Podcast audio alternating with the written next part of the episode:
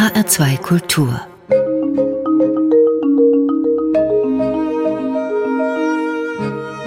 Doppelkopf Heute am Tisch mit Mischa Meyer. Gastgeber ist Andreas Bomber. Mischa Meyer lehrt als Professor für alte Geschichte an der Universität Tübingen.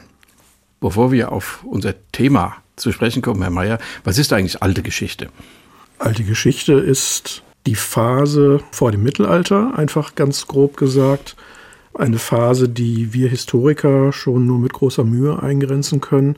Konventionell und auch so, wie ich es ähm, betreibe, ist das die Zeit zwischen den homerischen Epen, also etwa 8. Jahrhundert vor Christus, bis zum Übergang ins Mittelalter. Und da wird es dann auch kompliziert und das ist die Zeit, mit der ich mich dann auch besonders beschäftige. Die Frage, wann das Mittelalter beginnt, wann die Spätantike endet, ist nicht ganz leicht zu beantworten. Ich würde jetzt einfach mal von einem großen Übergangsstreifen sprechen, der sich so vom vierten bis ins achte und neunte Jahrhundert zieht. Das ist ein halbes Jahrtausend fast. Wir haben in der Schule gelernt, dass das Mittelalter, aber das auch nur am Rande, man hat im Geschichtsunterricht, den ich noch hatte, ja durchaus andere Dinge behandelt, aber immerhin von Karl dem Großen und dem magischen Jahr 800 haben wir mhm. noch gehört und von Konstantin dem Großen und dem Siegeszug des Christentums im Römischen Reich, das war so Ende des vierten Jahrhunderts, haben wir auch gehört. Und das dazwischen, das hieß, das ist die Zeit der Völkerwanderung grau, keiner weiß was, die Goten, die Langobarden, das eine Reich wurde zerstört und das andere ging daraus hervor. So, und darüber haben Sie ein dickes Buch geschrieben, Herr Mayer, 1500 Seiten, davon 1000 Seiten Text und das ist in der vierten Auflage bereits erschienen. Ich kenne viele Leute, die das Buch lesen oder die besser, die in diesem Buch lesen, denn man kann auch in diesem umfänglichen Werk lesen. Völkerwanderung, was ist das? Ja, auch das ist schwierig zu bestimmen. Es ist wahrscheinlich noch schwieriger zu bestimmen als die alte Geschichte. Landläufigen Vorstellungen zufolge ist das die Zeit zwischen 375 und 568, gekennzeichnet durch große Wanderungszüge, die man vor allem germanischen Völkern, wie man sie dann nennt, zugeschrieben hat. Und gleichzeitig die Phase, in der das römische Reich zumindest im Westen dann zu Ende geht. Das ist so die konventionelle Definition von Völkerwanderung. Ich selbst würde den ähm, Begriff ein bisschen anders fassen. Ich würde davon ausgehen, dass die Eingrenzung 375 bis 568 wissenschaftlich nicht haltbar ist, weil man nicht davon ausgehen kann, dass vorher alles stillstand und nachher alles stillstand und nur zwischendrin Bewegung war. Das kommt ja nicht aus dem Nichts, sondern das hat sich lange hin entwickelt und hat einen großen Vorlauf gehabt. Und wenn man auf diese Entwicklung guckt, dann muss man eigentlich mindestens in der Mitte des dritten Jahrhunderts schon anfangen, diese Phänomene, die mit Mobilität zu tun haben, sich näher anzusehen. Und man kommt dann auf der anderen Seite mindestens bis ins achte Jahrhundert und kann eigentlich noch weitergehen. Völker, die wandern, das sind die beiden Begriffe, um die es geht. Wo kommen die eigentlich her? Man hat ja da eine Vorstellung, da gibt es irgendwelche Gruppen, die beschließen, in A aufzubrechen und nach B zu gehen oder gucken, wo sie hinkommen. Wo kommt dieser Begriff her? Naja, der Begriff Völkerwanderung, das ist ganz interessant, ist von Zeitgenossen hier nie benutzt worden. Das ist kein zeitgenössischer Begriff. Es gibt meines Wissens nur zwei Stellen in der spätantiken oder frühmittelalterlichen Literatur, in denen von etwas Vergleichbarem die Rede ist, von einer Populi-Transmigratio. Das könnte man eben mit Völkerwanderung übersetzen. Aber das sind ähm, Stellen, die sich sehr konkret auf ein einzelnes Ereignis beziehen und nicht auf eine lange historische Phase oder Epoche.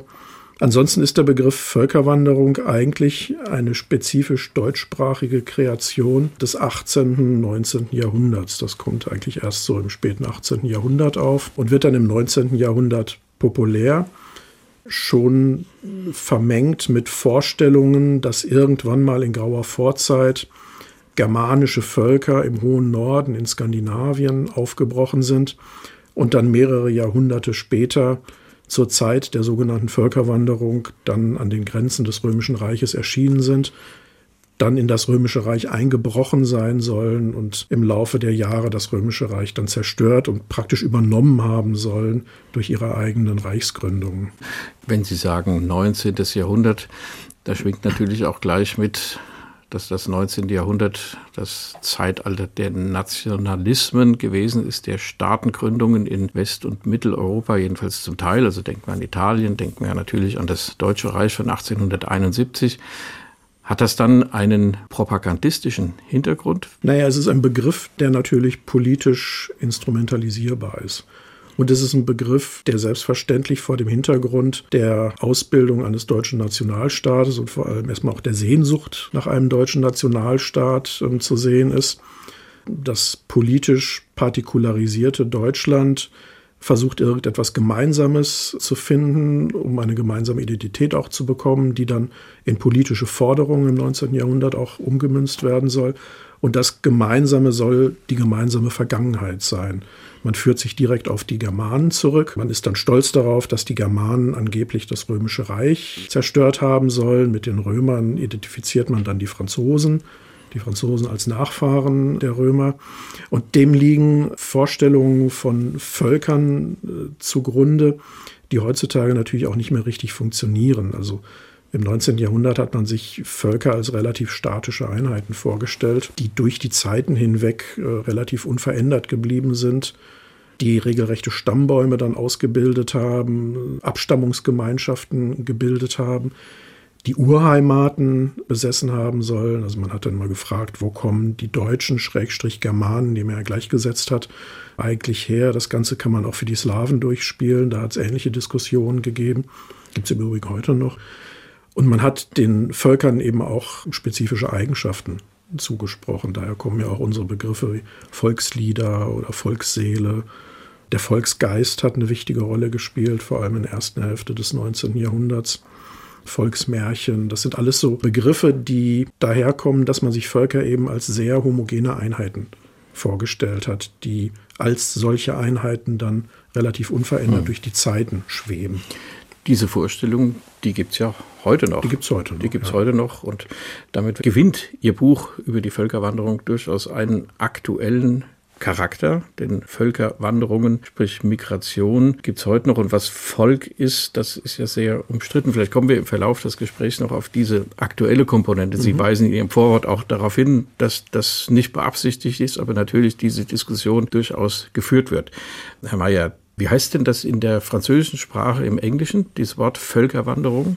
Ja, man kann an den anderen Sprachen sehr schön sehen, dass das eben eine typisch deutsche Begriffsprägung ist und dementsprechend auch eine typisch deutsche Begriffsgeschichte hat. Die Engländer sind eigentlich relativ neutral. Die sprechen von Migration Period. Da wird dann die Wanderung, die Migration äh, betont. In den romanischen Sprachen, im Italienischen etwa, Invasioni Barbarica, ähm, da hat man stärker die Betonung darauf, dass das Römische Reich leiden muss, dass irgendetwas mit dem Römischen Reich gemacht wird. Äh, Im Französischen, im Spanischen gibt es ähnliche Wortprägungen. Da sieht man, dass eben auch der nationale Blick heutzutage auf diese Phase ein ganz unterschiedlicher ist. Sie haben, Herr Mayer, wie das üblich ist in dieser Sendung, Musik ausgewählt, mitgebracht. Und die Auswahl, die hat mich in großes Erstaunen und Verwunderung und Bewunderung gesetzt, weil das ist schon sehr kenntnisreich, was Sie da ausgraben und sich wünschen. Es handelt sich um Musik von Richard Wagner, ein Ausschnitt aus dem Parsifal, von Franz Schreker, ein Vorspiel aus einer seiner Opern und von Franz Schmidt. Das muss man schon kennen, wenn man sich aussucht. Ich glaube, mit Wagner fangen wir an. Parsifal, das ist das Vorspiel zum zweiten Aufzug, wie Wagner das nannte. Er hat das französische Wort Akt ja nun auch sehr bewusst vermieden. Da geht es um Klingsors Zauberreich, den werden wir auch gleich hören. Hat das was mit Völkerwanderung zu tun oder hat es mit Ihrem persönlichen Musikgeschmack eher zu tun? Nee, das hat überhaupt nichts mit Völkerwanderung zu tun. Das ist jetzt tatsächlich persönlicher Musikgeschmack. Ich bin mit Wagner musikalisch so ein bisschen groß geworden. Das ist der erste Komponist, den ich so für mich entdeckt hatte als Jugendlicher und mit dem ich dann auch irgendwie aufgewachsen bin und mich näher beschäftigt habe. Und ich kann mich noch ziemlich gut daran erinnern, als Jugendlicher habe ich eine Bayreuth-Aufführung, das kam ja damals immer noch live im Radio. Das habe ich mitgeschnitten und am nächsten Tag gehört und bin dann, ich glaube, ans Ende des ersten Aufzuges äh, als erstes gerutscht und dann kam eben dieses Vorspiel zum zweiten Aufzug. Und ich kann mich noch gut daran erinnern, wie sehr mich das damals beeindruckt hat. Das Ende des ersten Aufzugs ist auch sehr beeindruckend. Das sind diese Chöre, die da genau, äh, Asche ja. auf ihr Haupt laden, weil Titurell nicht mehr ins Leben zurückzuholen ist, weil eben der Knabe fehlt, der, wie heißt das, der reine Tor, der reine Tor noch nicht ja. aufgetreten ist. Hier im Vorspiel zum zweiten Aufzug wird dann Klingso in Erscheinung treten. Das ist der Aufnahme, die wir hören, Donald McIntyre. Es ist die Aufnahme unter Leitung von Pierre Boulez von dem Bayreuther Festspiel 1970.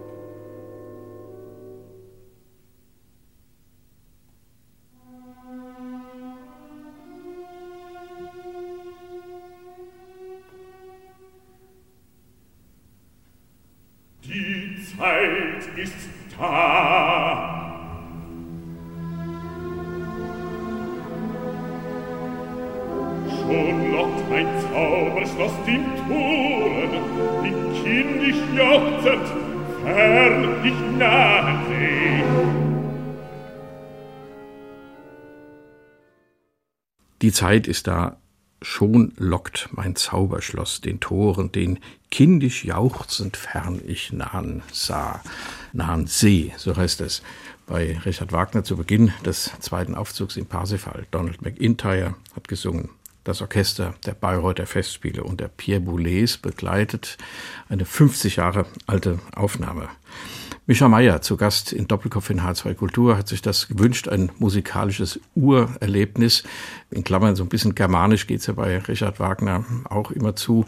Da käme man dann schon so ein bisschen über die Völkerwanderung zu sprechen, die Sie beschrieben, ja, wie soll man sagen, analysiert, nein, dargestellt haben in diesem dicken Buch, das ich voller Bewunderung immer vor mir liegen habe.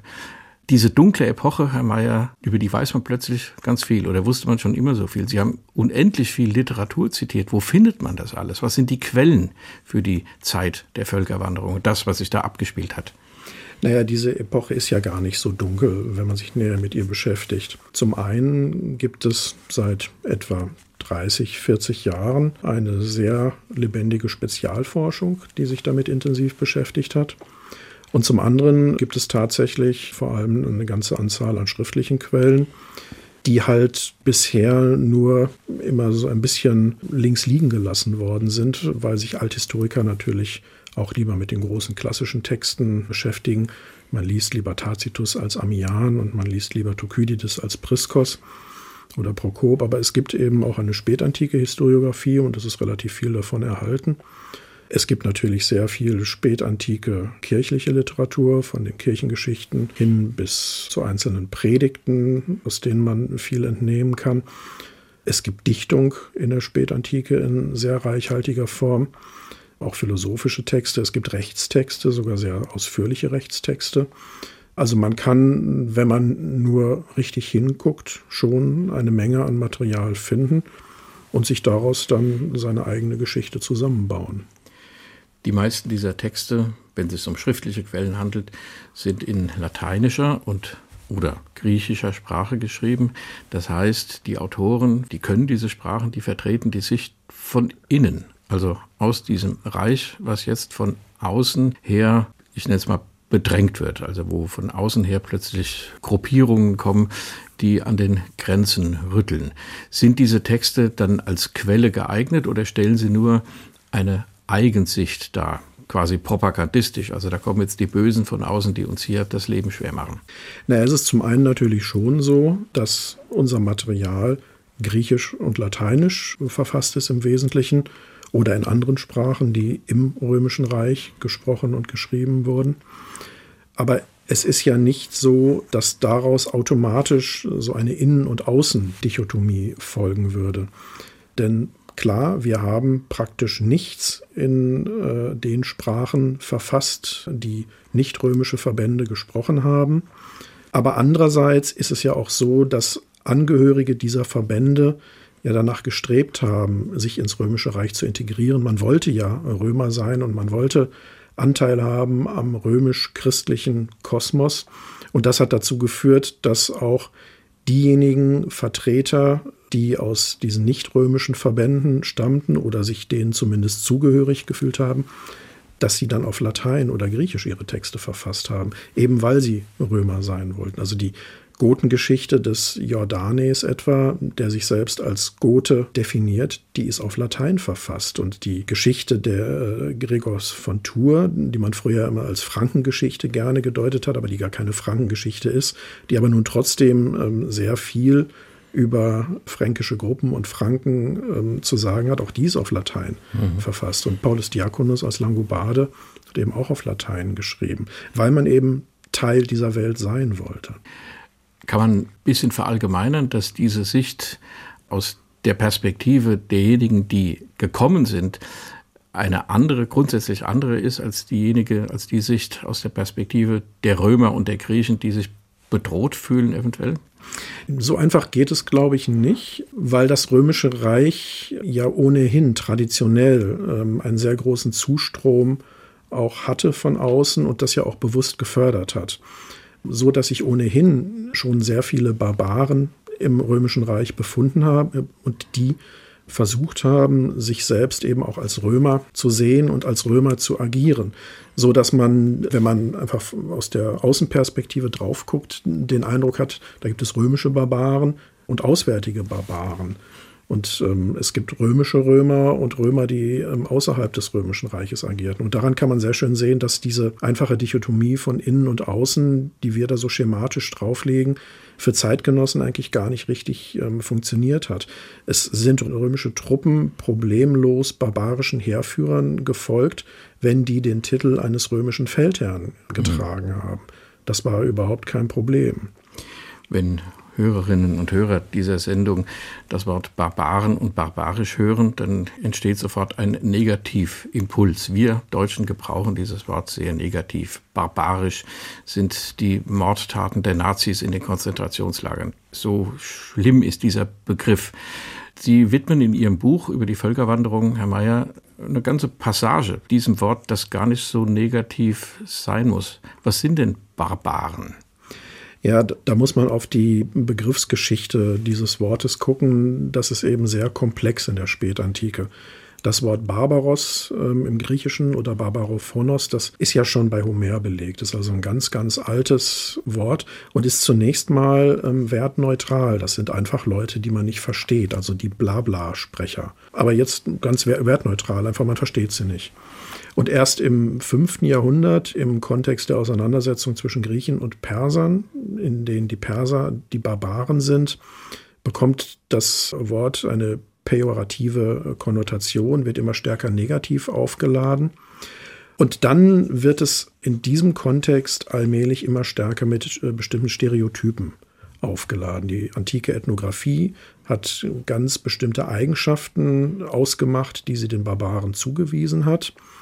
Und diese Eigenschaften haften von nun an, das kann man seit Herodot, also seit dem 5. Jahrhundert vor Christus beobachten, allen Barbaren zunächst einmal an. Also zum Beispiel, ähm, dass sie keine geregelte politische Ordnung haben, dass sie keine Religion haben, dass sie merkwürdige Sitten haben, ähm, dass sie Körpergerüche ausströmen, alle das möglichen. Fleisch weich reiten unter den so Sattel etwas, ja. Das gibt es noch bei Karl May später, ja. Ja, genau. Also alle möglichen Dinge werden den Barbaren zugewiesen. Da entsteht ein richtiger ähm, Baukasten, aus dem man sich jetzt in Zukunft äh, bedienen kann.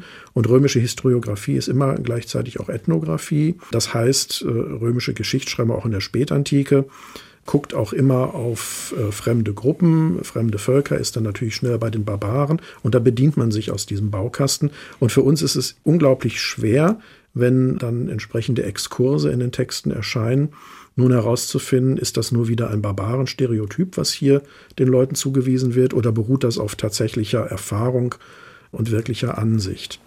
Also das ist von daher schon mal kompliziert. Und dann ist es so, dass, wie gerade schon gesagt, dieses Innen und Außen ja so gar nicht richtig äh, funktioniert, mhm. sondern traditionell sind Barbaren immer auch schon Teil der römischen Welt gewesen und in der Spätantike sind sie das in besonderer Weise. So dass es auch in der äh, römischen Aristokratie, in den Eliten, eine Menge Menschen gibt barbarischen Ursprungs. Und das funktioniert auch wunderbar. Die haben keine Probleme, die heiraten auch innerhalb der römischen Elite. Aber in dem Moment, in dem es dann zu Spannungen kommt oder politischen Problemen oder sonst was, können dann plötzlich diese barbaren Stereotypen aktiviert werden. Und dann wird zum Beispiel so jemand wie Stilicho im frühen 5. Jahrhundert eigentlich der ähm, mächtigste Mann im Westen des Römischen Reiches. Der fällt plötzlich über eine politische Intrige und auf einmal ist er ähm, der böse Barbar. Und was ich noch gelernt habe in Ihrem Buch, das Wort Bravo kommt auch davon. Und das ist doch was ganz anderes. Ja, daran kann man eben sehr schön sehen, dass ähm, das Wort Barbar eben doch sehr komplex konnotiert ist. Bravo ist positiv konnotiert, kommt auch von dem Wort Barbarus oder griechisch Barbaros. Und man kann sehr schön sehen, wie ambivalent der Zugriff auch in der Antike gewesen ist, so dass sich das in unterschiedliche Richtungen auch für uns heute entwickeln konnte. Übrigens für die Barbaren selbst auch. Barbaren hatten in der Regel keine Probleme von sich als Barbaren zu sprechen. Und auch in den Gesetzen, die sie sich zum Teil gegeben haben, kommt das auch vor. Bravo oder Bravi, Plural, wird im Theater gerufen. Jetzt kommt Musik fürs Theater, die Sie sich, Herr Mayer, ausgesucht haben. Das Vorspiel zum zweiten Akt der Oper das Spielwerk und die Prinzessin von Franz Schreker. Uraufgeführt übrigens 1913, keineswegs mit Bravo, sehr umstritten, am Opernhaus in Frankfurt am Main. Fortschrittliche Zeitgenossen haben das Werk eher gerühmt und andere weniger. Was verbindet Sie mit diesem selten gespielten Werk? Ich habe es mal in Darmstadt gesehen, erinnere ich mich, aber schon lange, lange her. Was verbindet Sie damit? Ich halte Schreker für einen der am meisten unterschätzten und trotzdem aber wichtigsten Opernkomponisten des frühen 20. Jahrhunderts. Ich habe den vor vielen Jahren äh, mal eher durch Zufall entdeckt und war dann ganz fasziniert, nicht nur von der Musik, sondern auch von der ganzen Anlage, wie er seine Opern ausgestaltet hat. Er hat ja, ähm, wie Wagner das auch gemacht hat, sich die Geschichten selbst ausgedacht und die Texte auch selbst geschrieben. Und das sind in der Regel Geschichten, die in so einer ganz eigentümlichen Weise zwischen Realität und Surrealem und Traumwelt hin und her oszillieren. Und das spiegelt sich auch in der Musik. Und die Musik finde ich absolut faszinierend.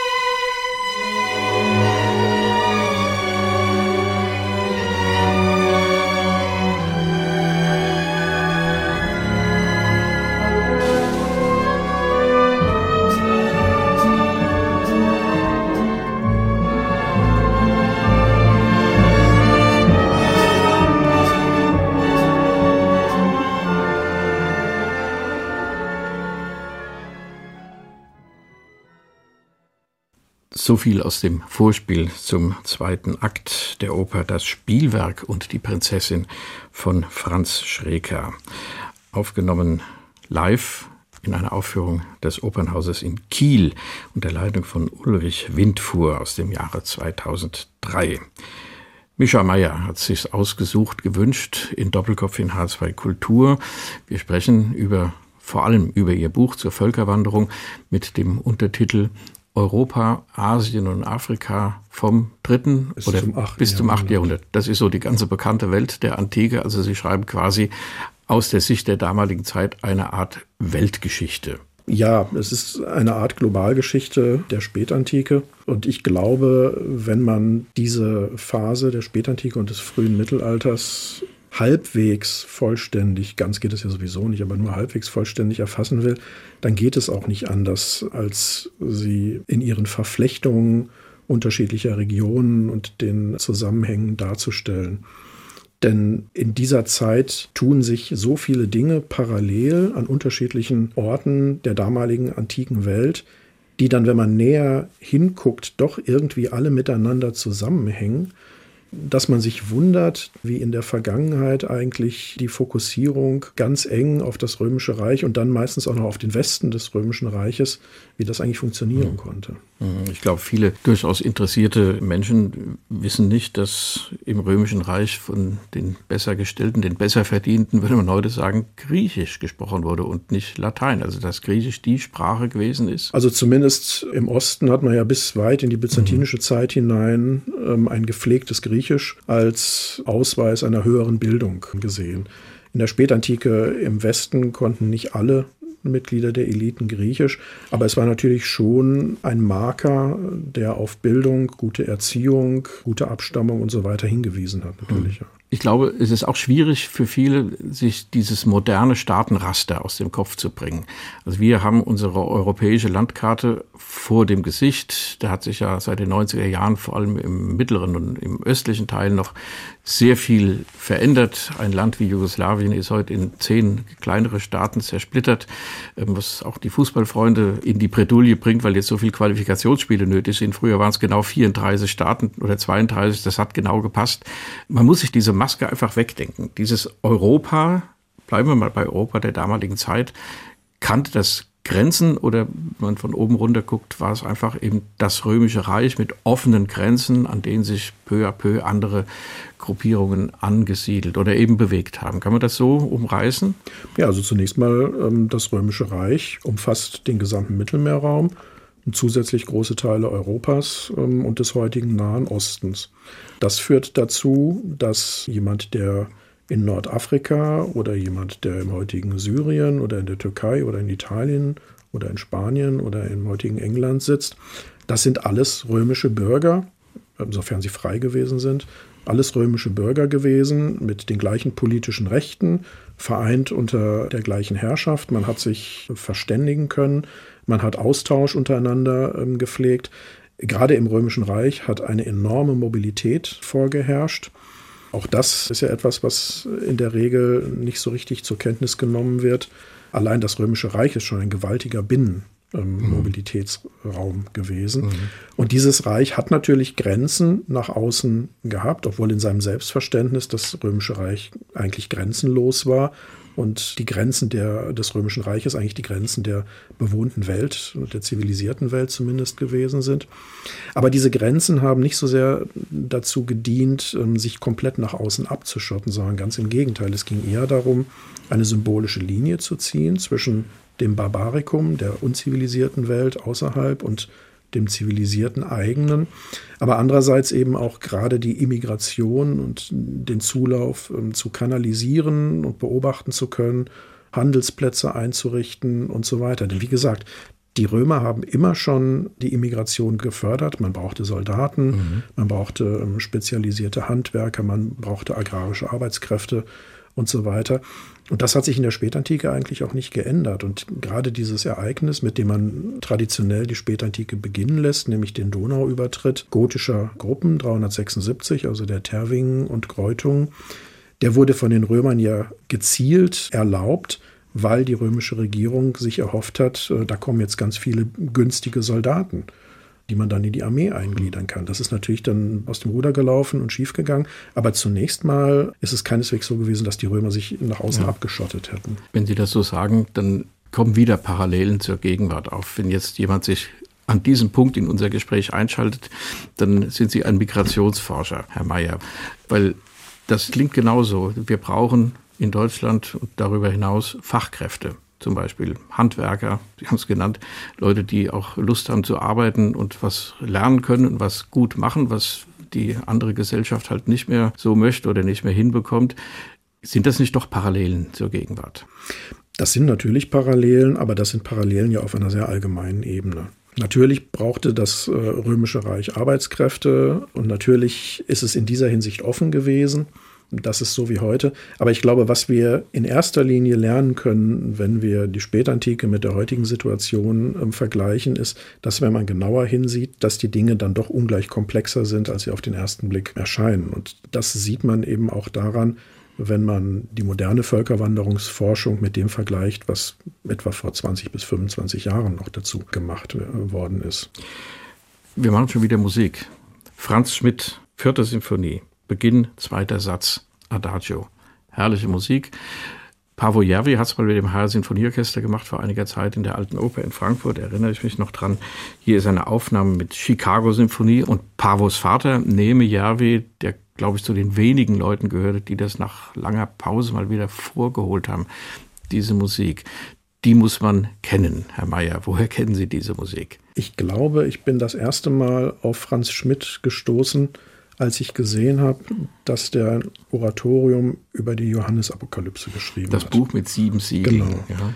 Das hat mich neugierig gemacht, weil ich das bisher nicht kannte, dass jemand die Johannesapokalypse vertont. Ähm, das habe ich mir dann besorgt, war dann musikalisch ein bisschen enttäuscht, muss ich zugeben. Habe dann aber trotzdem danach noch mal ein bisschen geguckt, was Schmidt sonst so geschrieben hat und bin dann bei der vierten Symphonie hängen geblieben. Mhm. Und von den Werken Schmidts, die ich kenne, halte ich dieses Werk auch mit Abstand für das Beste. Also das ist wirklich eine großartige Komposition. Die ist Anfang der 30er Jahre erschienen, als schon alle möglichen Avantgardismen durch waren im Grunde. Ist vom Aufbau her eigentlich noch relativ konventionell, aber wenn man sich das genau anguckt und anhört, harmonisch, unheimlich weit fortgeschritten schon. Also allein der Anfang, der so zwischen Dur und Moll hin und her pendelt, das fand ich schon ziemlich beeindruckend. Da merkt man, hat. dass die Musikgeschichte wie Geschichte überhaupt nicht linear verläuft, genau. sondern dass es vieles nebeneinander gibt. So beginnt der zweite Satz der vierten Symphonie von Franz Schmidt.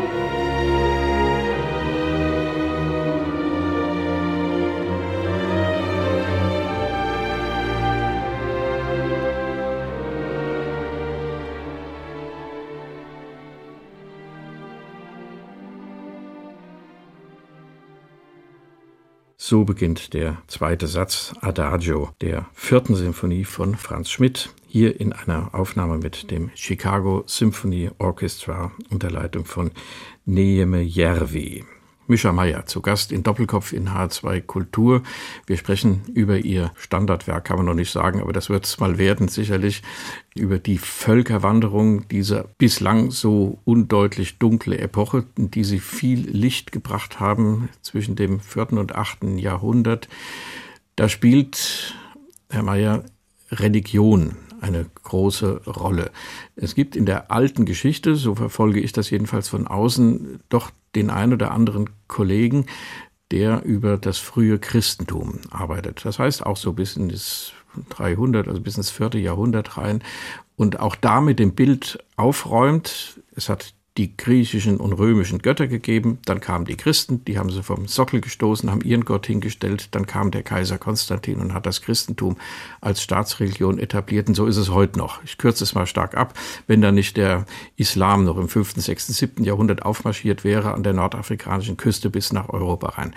Alles das, das können wir uns jetzt abschminken, denn die Religion, das Christentum hat sich auch durchsetzen müssen und das hat sich ja auch entwickelt und unter Umständen hat da auch eine Rolle gespielt, was diese Gruppierungen, die Völker, die da gewandert sind, was diese Gruppierungen mitgebracht haben. Also darüber, was diese Gruppen mitgebracht haben, etwas zu sagen, ist sehr, sehr schwierig. Was mir wichtig ist, ist, dass für Zeitgenossen Religion eine enorm wichtige Rolle gespielt hat im Alltag, ähm, eine Rolle, die wir uns heutzutage wahrscheinlich so richtig gar nicht vorstellen können.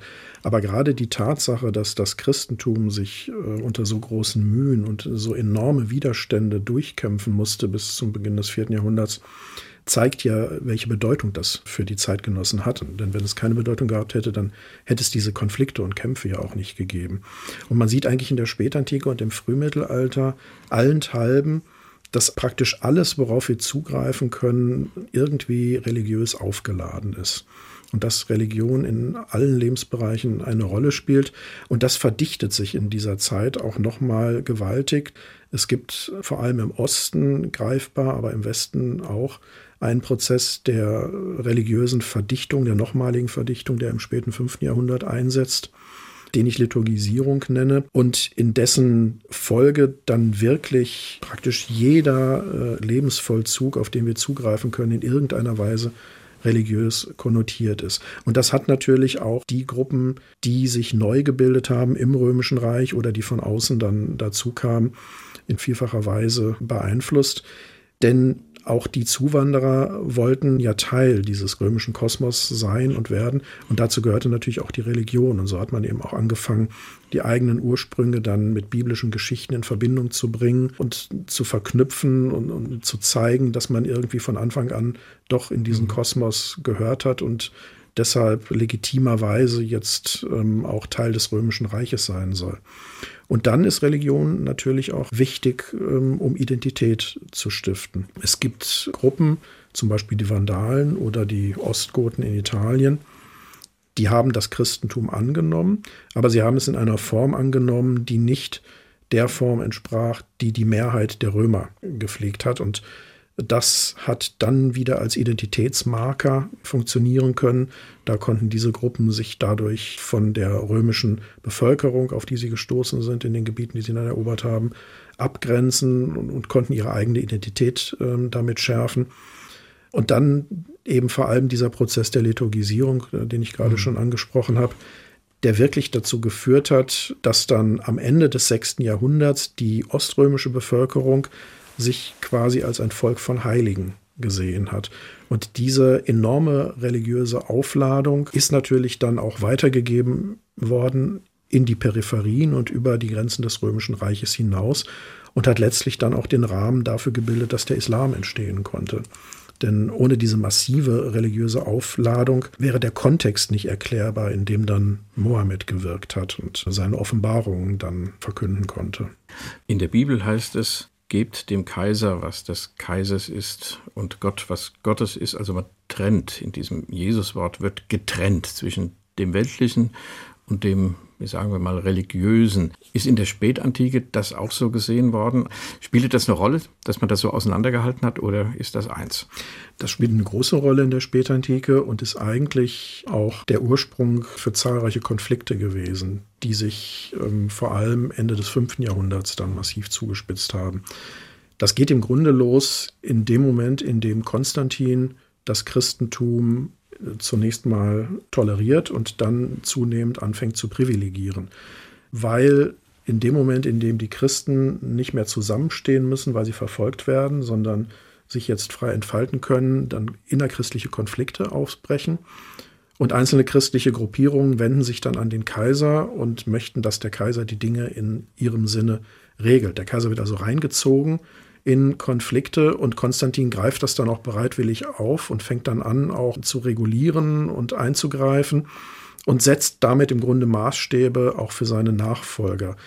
Auf die Art und Weise kommt es zu einer sehr engen Verschränkung zwischen dem, was wir heute Kirche und Staat nennen würde, was man in der Spätantike eben aber auch gar nicht so richtig trennen kann, weil das von Beginn an in ganz merkwürdiger Weise miteinander verschränkt ist. Und das birgt natürlich dann seinerseits Konfliktpotenziale, und ein wichtiger Markstein in diesen Konflikten ist dann der berühmte Brief, den der Bischof von Rom, Gelasius, Ende des 5. Jahrhunderts an den oströmischen Kaiser Anastasios schreibt, wo er dann zwei Größen definiert, nämlich auf der einen Seite die Macht der Priester und auf der anderen die kaiserliche Macht. Und er sagt eben, die Priester stehen darüber, weil sie ja letztlich für das Seelenheil der Kaiser verantwortlich sind. Das ist das, was man dann als Zwei-Gewaltenlehre kennt und was dann im Mittelalter. Spätestens, da sind wir im Mittelalter genau, angekommen. Das, das, das wird die nächsten Jahrhunderte ja eine lange, lange Diskussion sein. Ja. Sie beschreiben, Herr Mayer, in diesem dicken Buch ist das nochmal 1000 Textseiten, 500 Seiten Anmerkungen, Quellenangaben, Vierte Auflage seit 2019, viel gelesen, weil es offensichtlich eine Lücke, eine Wissenslücke trifft. Sie beschreiben die damals bekannte Welt, was dort passierte. Sie beschreiben fast ein halbes Jahrtausend vom Zeitumfang her. Wie ordnet man diesen Stoff? Wie geht man davor? Gab es Momente, wo Sie gesagt haben, ich Blick nicht mehr durch, wo ich gerade bin, denn das Buch ist ja auch nicht linear geschrieben, sondern das nimmt ja immer wieder auf einzelne Aspekte Rücksicht. Ja, es gab sogar eine ganze Reihe Momente, bei denen ich irgendwann gedacht habe, das geht alles so nicht und das bekommt man nie in den Griff.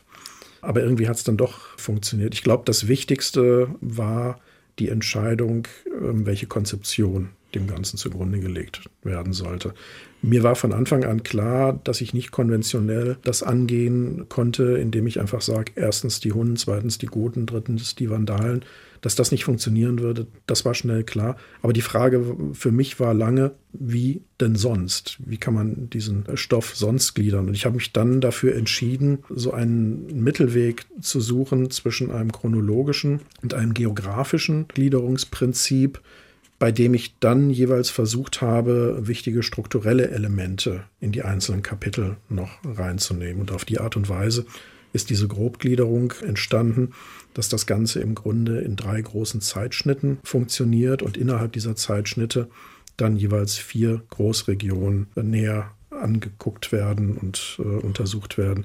Und wenn man so eine Gliederung hat, dann kann man das Material so ein bisschen zuordnen zunächst mal ist allerdings auch nicht davor gefeit, dass im Laufe der Arbeit immer wieder neue Dinge auftauchen, die man nicht kennt. Und das frustriert einen dann manchmal auch mhm. ein bisschen, wenn man denkt, jetzt hat man sich schon so viele Jahre mit diesem Thema beschäftigt. Und da kommt immer noch irgendwas, ja. wovon man vorher noch nichts gehört hat. Mhm. Aber das ist eben so. Ja, und da kam auch das Jahr 2015. Da haben Sie schon dran gearbeitet. Wir haben das am Anfang ein bisschen angedeutet.